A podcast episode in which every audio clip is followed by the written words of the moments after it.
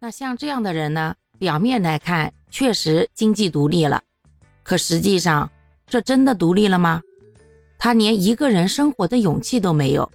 习惯性的在情感上依赖他那个什么都不作为的老公，把自己寄托在了对方的身上。就算明知那个人有那么多的缺点，但是依然不敢离开，因为啊，他不具备为自己负责的能力。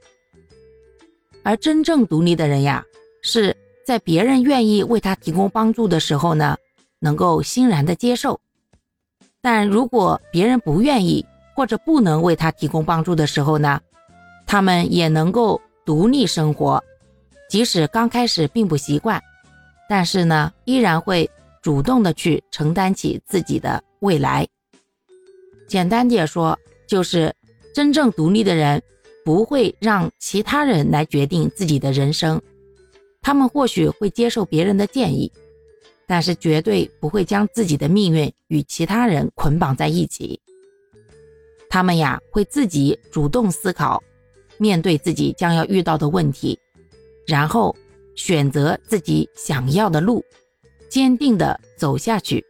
勇敢的接受一切结果。这样的人啊，才是真正的。独立自由的灵魂。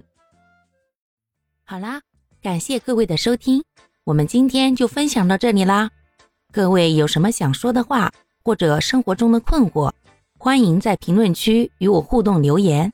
我们可以共同探讨如何换个角度让生活变得更舒服、更美好哦。